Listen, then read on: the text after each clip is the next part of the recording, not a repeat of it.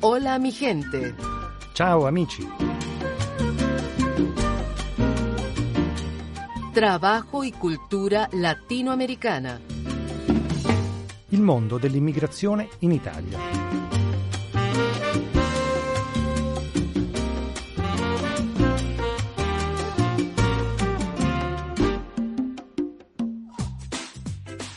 Hola mi gente, ciao amici, benvenuti al programma di Radio Vaticana. Sono Marisol Flores e come ogni settimana vi do il benvenuto.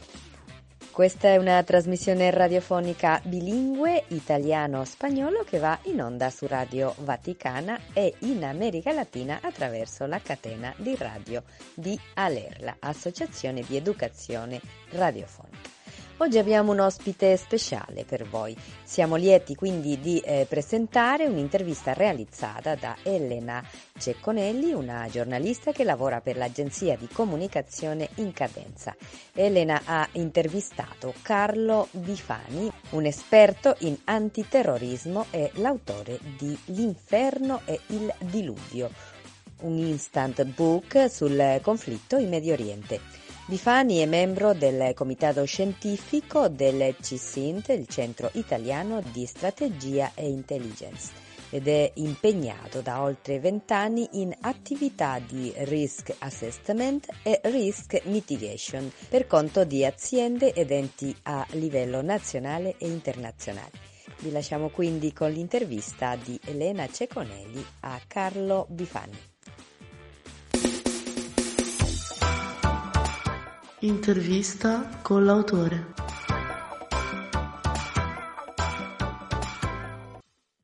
Siamo oggi con Carlo Biffani, che il 15 gennaio ha pubblicato con Incandenza Edizioni L'inferno e il diluvio, un instant book dedicato al conflitto tra Israele e Hamas e alle conseguenze di questo scontro sullo scenario internazionale. La prima domanda che vorremmo porle è proprio sulla genesi di questo libro come è nato e come è stato sviluppato e soprattutto come è riuscito a tenere insieme l'esigenza di un'analisi approfondita e ponderata con quella di restare sul pezzo proprio rispetto a uno scenario in così rapida evoluzione. Allora, la genesi di questo libro. Dunque, io ho iniziato a scrivere molti anni fa. Scrivevo analisi per il sito della società precedente, e scrivevamo anche eh, analisi per i clienti. Poi ho cominciato con una rubrica settimanale che si chiamava Spigolature. In seguito sono arrivati pezzi più strutturati e approfonditi sul terrorismo, sull'intelligence, sulla sicurezza, perché cresceva anche l'interesse, e sul controterrorismo e l'antiterrorismo. E in questo genere di contributi sono andati avanti cioè, più o meno velocemente, più o meno intensamente fino al 2014-2015 cioè fino al momento nel quale poi è esploso il jihadismo il terrorismo jihadista e eh, ci sono stati due episodi, come dire, due pietre angolari di questo tipo di terrorismo che sono Charlie Hebdo e Bataclan, dei veri e propri spartiacque. A quel punto e da quel momento ho pubblicato più di 20 pezzi per il Corriere della Sera ed altre testate di livello nazionale. Il libro nasce dopo che per settimane ho pubblicato sui miei canali social una specie, una sorta di diario giornaliero di quello che andava accadendo eh, e di eh, quello che andava raccontato, mh, anche delle intuizioni che ho eh, mh, rispetto a quello che ho immaginato potesse accadere. Eh, e quando Massimo Colonna, direttore di Incandenza, che mi leggeva e mi seguiva da tempo, mi ha proposto di mettere insieme il materiale, di metterlo a sistema in maniera organica e di integrarlo, ci siamo messi al lavoro, io, lui e il suo staff, ed in poco tempo ne è nato il libro. Mm, grazie a questi contributi quotidiani è stato possibile dare un senso in termini di, provo a dirle latino, di consecuzio, eh, così da rendere il lavoro alla stregua di una sorta di diario, lasciando che ad ispirarmi fossero i fatti che di giorno in giorno accadevano ed accadono ancora adesso e provando a immaginare dove possano portare ed in quale direzione spingano gli, avv- gli avvenimenti, gli accadimenti successivi.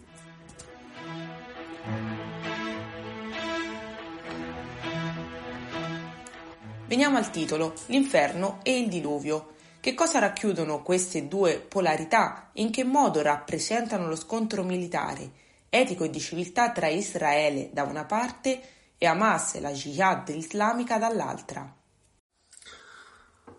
Allora, per quanto attiene al titolo, ovvero Inferno e Diluvio, e a quella che nella domanda viene definita come polarità, credo che questa sia effettivamente la parola che meglio racchiude e simboleggia quello che sta accadendo e che temo accadrà ancora per molti anni a venire. Mm, è evidente che soluzioni eh, pronte in tasca non le abbia nessuno. Eh, è notizia di queste ore eh, quella di uno scontro acerrimo, asprissimo che c'è a livello di gabinetto di Consiglio dei Ministri ehm, fra Netanyahu e i membri del suo governo perché è evidente a tutti il fatto che ormai è evidente a tutti il fatto che non sarà la guerra a tirarli fuori da questa situazione, una guerra così aspra, dura e con un impatto così grave sulle perdite di civili. Ma torniamo alla domanda.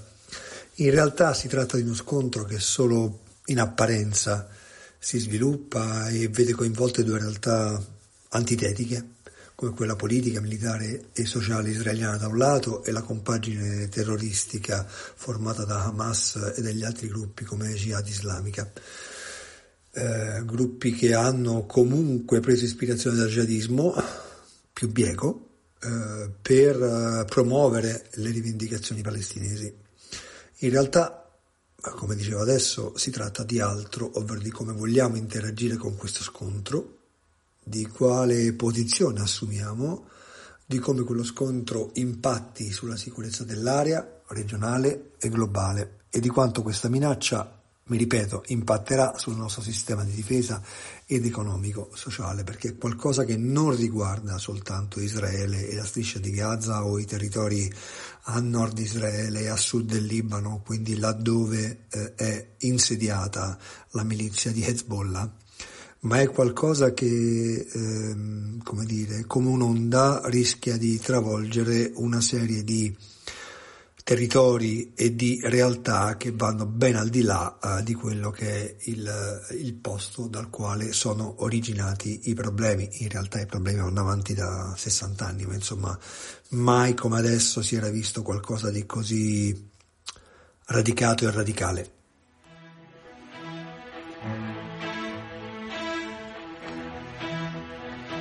Le analisi che lei conduce all'interno del libro vengono dalla sua lunga esperienza come professionista nel ramo dell'intelligence, della sicurezza e degli scenari militari.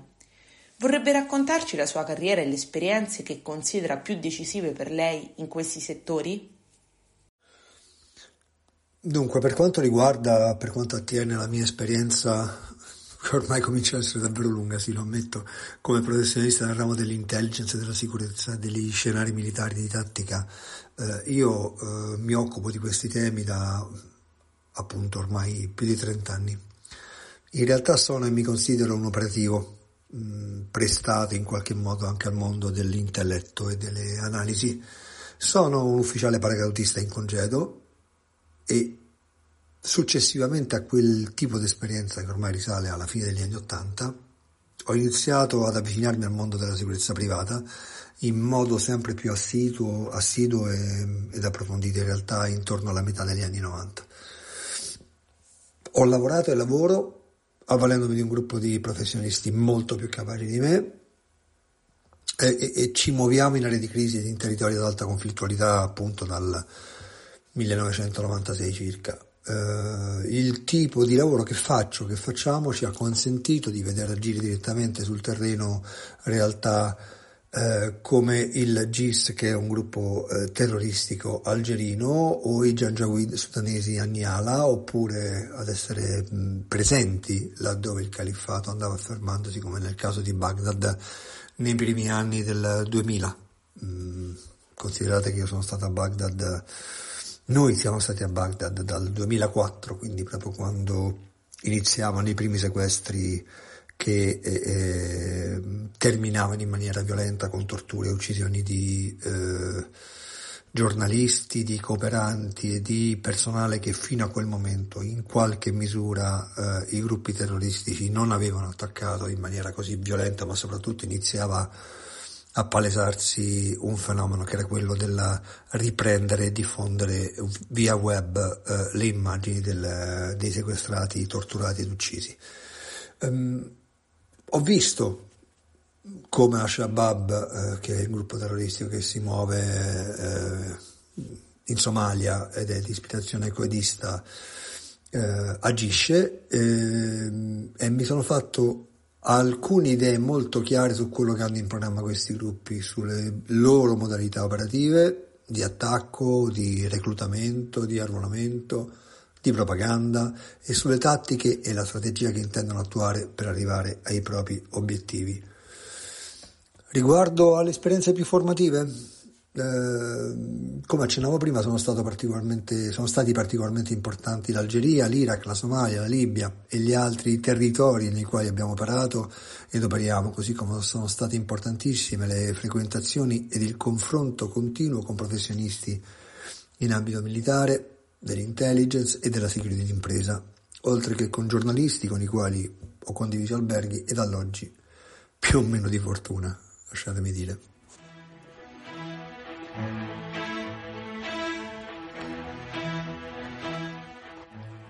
Ad oggi quali sono a suo parere gli scenari più caldi nel contesto internazionale dal punto di vista della sicurezza, dell'ordine pubblico e del rischio terroristico, a parte il Medio Oriente? Potrebbe formulare una valutazione, per esempio, rispetto a quanto sta accadendo in Ecuador? E qual è la situazione oggi in questo paese in America Latina agli occhi di uno esperto del suo campo? Beh, per quanto riguarda mm, quelli che a mio parere sono gli scenari più caldi, in questo momento, beh, oltre a quello medio orientale che è sotto gli occhi di tutti, sono molto caldi in termini di minaccia alla sicurezza eh, le aree del Sahel africano, ad esempio nella quale gruppi che si ispirano al califfato di IS, Daesh e prima ancora ad Al-Qaeda gestiscono traffici criminali, conducono azioni terroristiche e cercano in qualche modo, a volte ahimè riuscendoci, eh, di sostituirsi alle autorità governative di paesi come il Mali o il Burkina Faso che sono terribilmente esposti a questo tipo di minacce di rischio, basti pensare che eh, da quell'area è dovuto scappare a gambe levate anche il dispositivo militare molto molto pesante molto molto aggressivo eh, posizionato lì dal governo francese fino a un paio di anni fa. Eh, questo tipo di situazione di minaccia riguarda mh, direttamente l'Europa, mh, parlo di quella che si attua e che è presente in Sahel, riguarda l'Europa, dicevo, e i suoi confini, eh, almeno quelli sud, ovvero i nostri, anche per quanto attiene alla minaccia dell'immigrazione clandestina, che è controllata e gestita da gruppi criminali, che sono quelli appunto dei quali parlo. Sono certamente da attenzionare le aree dell'estremo oriente ed africane, dove oltre che di fronte alla presenza di compagini consolidate che si ispirano ed agiscono in nome e per conto del jihadismo, la loro presenza e minaccia si somma ai problemi di instabilità politica, di debolezza di sistemi di governo e della loro corruzione. Un esempio per tutti potrebbe essere quello della, della Nigeria o delle Filippine del Sud, eh, dove appunto terrorismo e corruzione eh, la fanno da uh, padroni, non c'è, non c'è, proprio nessun dubbio su questo. Eh, poi eh, per quanto riguarda l'America Latina, eh, beh, in America Latina si sarebbe intanto andata consolidando la presenza di esponenti del terrorismo jihadista e di Hamas, eh, ce ne sarebbero evidenze di vario tipo. Eh, minaccia questa che si somma alla criticità e al dramma rappresentato dalle gang e dai cartelli della droga che controllano intere aree di quel continente e che rappresentano un rischio mortale ovviamente per le democrazie debolissime di alcuni paesi estesi e sviluppati come ad esempio il Messico. Per quanto attiene a quello che è accaduto ultimamente in Ecuador, eh, beh, quello è solo l'ultimo esempio di quanto può accadere e potrebbe avvenire anche da queste parti temo, se e quando le organizzazioni criminali eh, si proponessero, si propongono di attaccare frontalmente uno Stato. Mm, può sembrare mm, eccessivamente pessimistica come interpretazione, non credo, perché se a chi mi ascolta questa dovesse o potesse sembrare appunto un'estremizzazione, forse basterà andare con la memoria a quello che accadde negli anni 90 quando la compagine stragista militare della mafia cordonese capeggiata da Totorrina decise di attuare una strategia basata su azioni condotte con autobomba e con bombe più in generale che esplodevano nelle città italiane con l'intento e con l'obiettivo di piegare lo Stato e le istituzioni eh, per eh, farle sedere ad un tavolo di negoziazione rispetto alla loro ricerca e cattura e lo faceva uccidendo giudici e distruggendo vite e monumenti nazionali.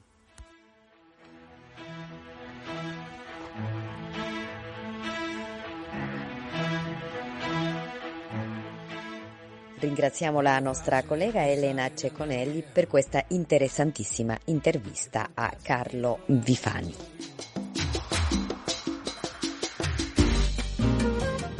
Hola mi gente. Ciao amici.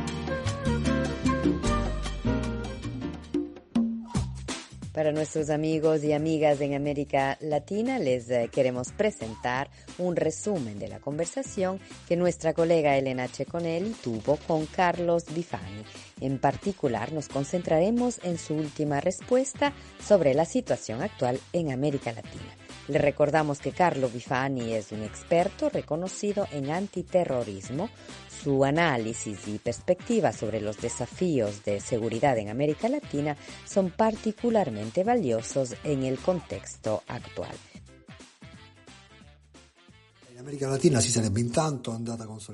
Según Carlo Bifani, América Latina está experimentando un fortalecimiento de la presencia de exponentes del terrorismo yihadista, una amenaza que se suma a la gravedad y al drama representado por las pandillas y los carteles de la droga. Estas organizaciones criminales están ganando terreno en amplias áreas del continente, representando un riesgo mortal para las democracias débiles de algunos países extensos y desarrollados como México, por ejemplo. Per quanto attiene a quello che è accaduto ultimamente in Ecuador, eh, beh, quello è solo Los eventos recientes en Ecuador son solo el último ejemplo de lo que puede suceder cuando estas organizaciones criminales deciden atacar directamente a un Estado. Esta interpretación puede parecer excesivamente pesimista, pero Vifani sostiene que no es así. Si alguien considerara esta visión desestabilizadora, Vifani sugiere de recordar lo que ocurrió en Italia en los años 90. Durante ese periodo la mafia corleonesa, liderada por Totò Rina, decidió implementar una estrategia basada en acciones llevadas a cabo con eh, coches bomba y bombas en general, que eh, estallaban en diversas ciudades italianas. El objetivo era doblegar al Estado y a las instituciones, obligándoles a sentarse a la mesa de negociación. Esta estrategia resultó en la muerte de jueces y en la destrucción de vidas y monumentos nazionales. E lo faceva uccidendo giudici e distruggendo vite e monumenti nazionali. Con estas palabras concluye su entrevista Carlo Bifani. Muchas gracias amigos y amigas en América Latina por haber escuchado nuestro programa de hoy. Un grazie di cuore anche agli amici italiani che ci sintonizzano in Italia e in tutto il mondo attraverso la Radio Vaticana. Vi ricordo che potete riascoltare questa trasmissione andando a visitare la pagina di Radio Vatican News, programma spagnolo. Potete scaricare il nostro programma e potete riascoltarlo. Così anche nella nostra pagina Facebook Radio Vaticana, programma Hola mi gente, ciao amici. Sono questi vuoti d'aria, questi vuoti di felicità, queste assurde convinzioni, tutte queste distrazioni a farci perdere. Sono come buchi neri, questi buchi nei pensieri. Si fa finta di niente, lo facciamo da sempre, ci si dimentica. che ognuno ha la sua parte in questa grande scena, ognuno i suoi diritti, ognuno la sua schiena per sopportare il peso di ogni scelta, il peso di ogni passo, il peso del coraggio.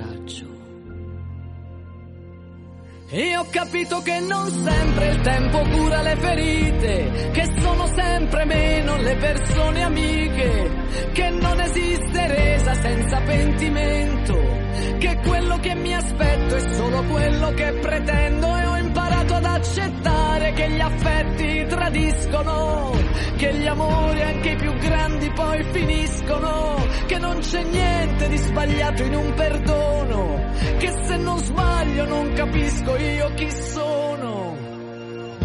Sono queste devozioni, queste manie di superiorità. C'è chi fa ancora la guerra, chi non conosce vergogna, chi si dimentica. Che ognuno ha la sua parte in questa grande scena, che ognuno ha i suoi diritti e ognuno ha la sua schiena per sopportare il peso di ogni scelta, il peso di ogni passo, il peso del coraggio. E ho capito che non serve il tempo alle ferite, che sono sempre meno le persone unite, che non esiste azione senza conseguenza, chi ha torto e chi ha ragione, quando un bambino muore allora siamo ancora zitti, che così ci preferiscono, tutti zitti come cani che obbediscono, ci vorrebbe più rispetto, ci vorrebbe più attenzione se si parla della vita, se parliamo di persone. Siamo il silenzio che resta dopo le parole, siamo la voce che può arrivare dove vuole. Siamo il confine della nostra libertà, siamo noi l'umanità, siamo in diritto di cambiare tutto e di. Ricominciare.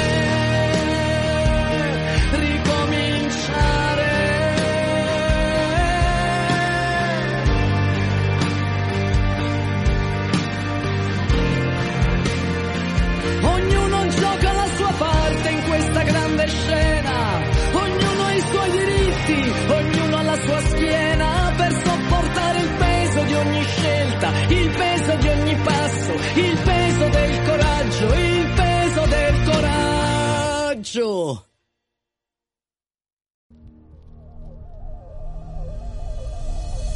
Forse è vero, mi sono un po' addolcita, la vita mi ha smussato gli angoli, mi ha tolto qualche asperità.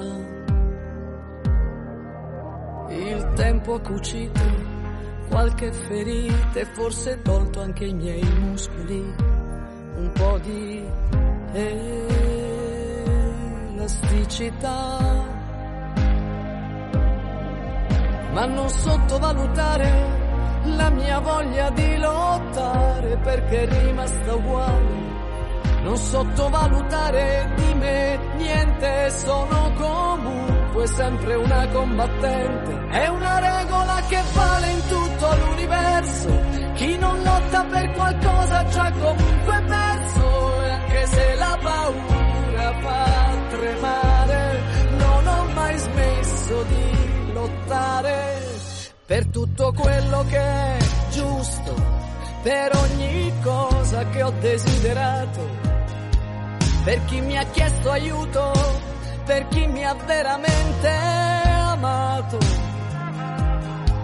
E anche se qualche volta ho sbagliato qualcuno, non mi ha ringraziato mai, so che in fondo ritorna tutto quel che dai.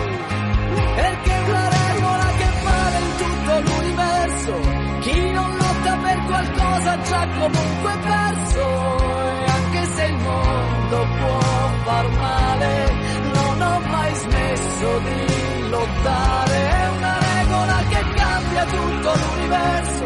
Perché chi lotta per qualcosa non sarà mai perso.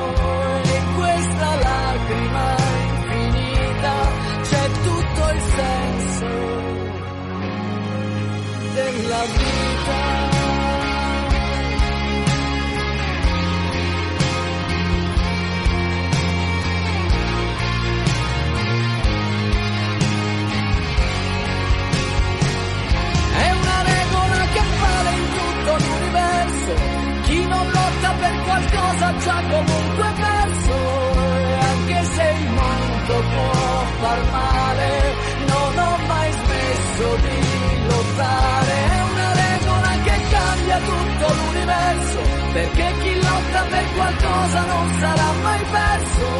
E in questa lacrima infinita c'è tutto il senso della mia vita.